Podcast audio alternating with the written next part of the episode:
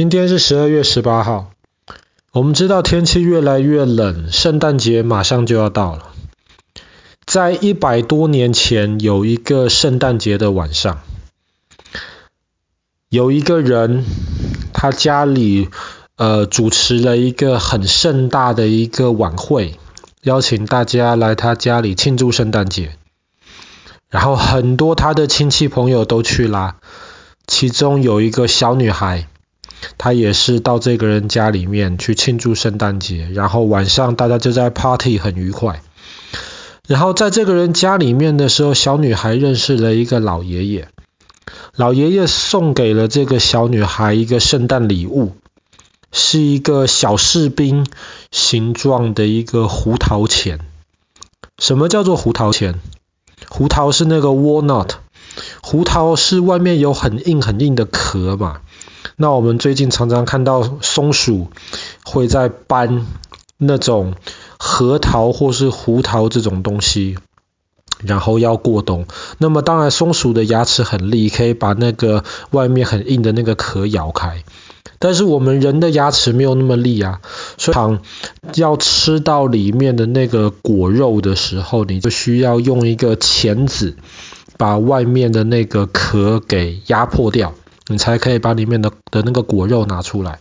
那么压胡桃的那个钳子就叫做胡桃钳。但是送给小女孩的这个胡桃钳是一个小士兵形状的。哇，小女孩非常非常喜欢这个礼物啊！整个晚上拿到这个礼物就爱不释手。可是晚上啦，时间晚了，那么小朋友们得去睡觉了。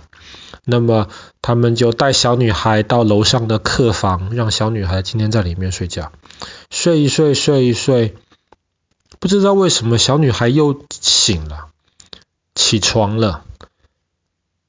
她发现她还是在想着那个很可爱的军官形状的那个胡桃钳，所以小女孩晚上就偷偷的到了那个楼下，有那个圣诞树的客厅里面，然后把。老爷爷送给他的那个胡桃钳，又拿在手上玩一玩。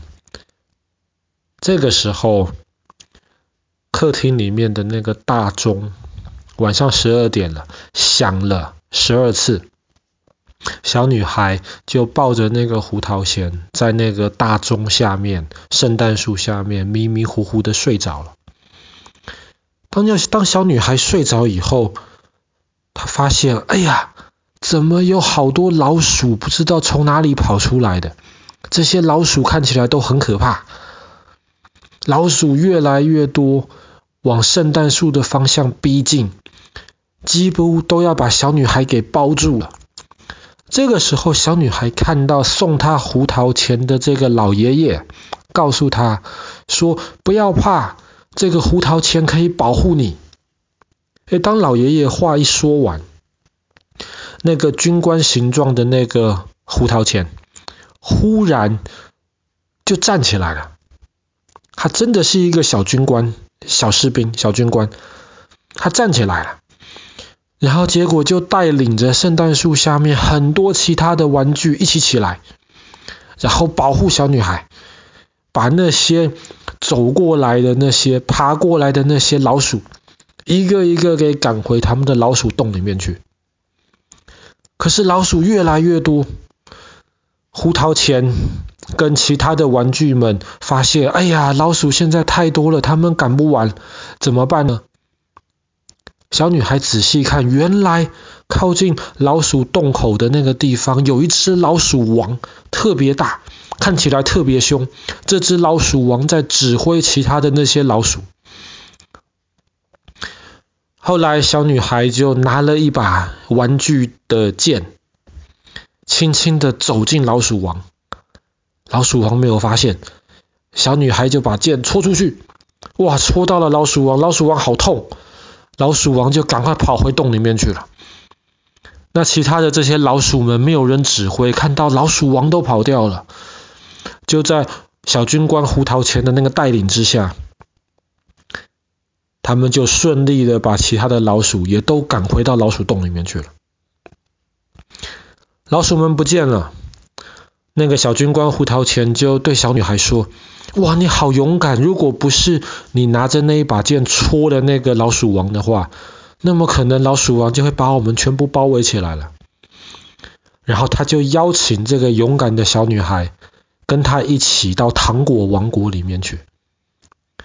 哇，小女孩非常非常的感兴趣啊！糖果王国啊，她跟你一样最喜欢吃糖果了。糖果王国，那我当然要去啊。结果到了糖果王国里面的时候，哇，有那种糖果的小仙女，然后到处都是那种很可爱的糖果的那种精灵，然后。小军官，那个胡桃钳小军官就跟这些其他的这些精灵说：“哇，这是一个很勇敢的小女孩，她把老鼠王给赶走了。”然后这些呃糖果仙子啊，这些小精灵，他们就非常非常开心，就跟糖果王国里面的这些其他的糖果们就围绕在小女孩跟那个胡桃钳小军官的旁边，一直跳舞。跳着非常非常漂亮的舞，小女孩在糖果王国里面度过了很开心的一天。当第二天早上，小女孩眼睛睁开的时候，她发现原来自己躺在树下，抱着老爷爷送给她的那个胡桃钳。原来昨晚上发生的这么多事情，是一场很美好的美梦啊！好了，爸爸知道这个故事跟你现在讲可能已经有一点，你现在已经太大了，听这个故事可能觉得有一点幼稚。那这个故事可能让弟弟听可能会好一点。这个其实不是爸爸编的一个故事啊，这个故事是来自于一个非常非常有名的芭蕾舞剧，就叫《胡桃钳》。那么《胡桃钳》这一出芭蕾舞剧是在一八九二年的今天，十二月十八号，在当时俄国的首都圣彼得堡第一次公演。哇，大家看到就非常非常喜欢这一出芭蕾舞剧，因为里面很多很可爱的元素，而且里面背景是刻画在圣诞节，所以在圣诞节之前首演这一场芭蕾舞剧，就得到了非常非常大的轰动。受到了很多人的欢迎，那么那也是胡桃钳，也是现在最有名也最被大人小孩喜欢的芭蕾舞剧之一。那讲到芭蕾舞，其实芭蕾舞最早是从意大利开始的，可是芭蕾舞是在法国。当时我们之前讲过四盖凡尔赛宫的那个芭蕾舞是在法国，在路易十四的鼓励之下，在法国变得非常非常蓬勃发展，很多人很喜欢。可是最有名的几出芭蕾舞剧，其实都是俄罗斯的作家柴可夫斯基他创作出来的。三个最有名的芭蕾舞。你知道的《天鹅湖》、《睡美人》，以及我们刚刚讲的1892年首演的《胡桃钳》。《胡桃钳》是三个最后，那也是柴可夫斯基最后的几个作品。那其实你有周围有一些朋友，特别是小女生，她们有在学芭蕾舞。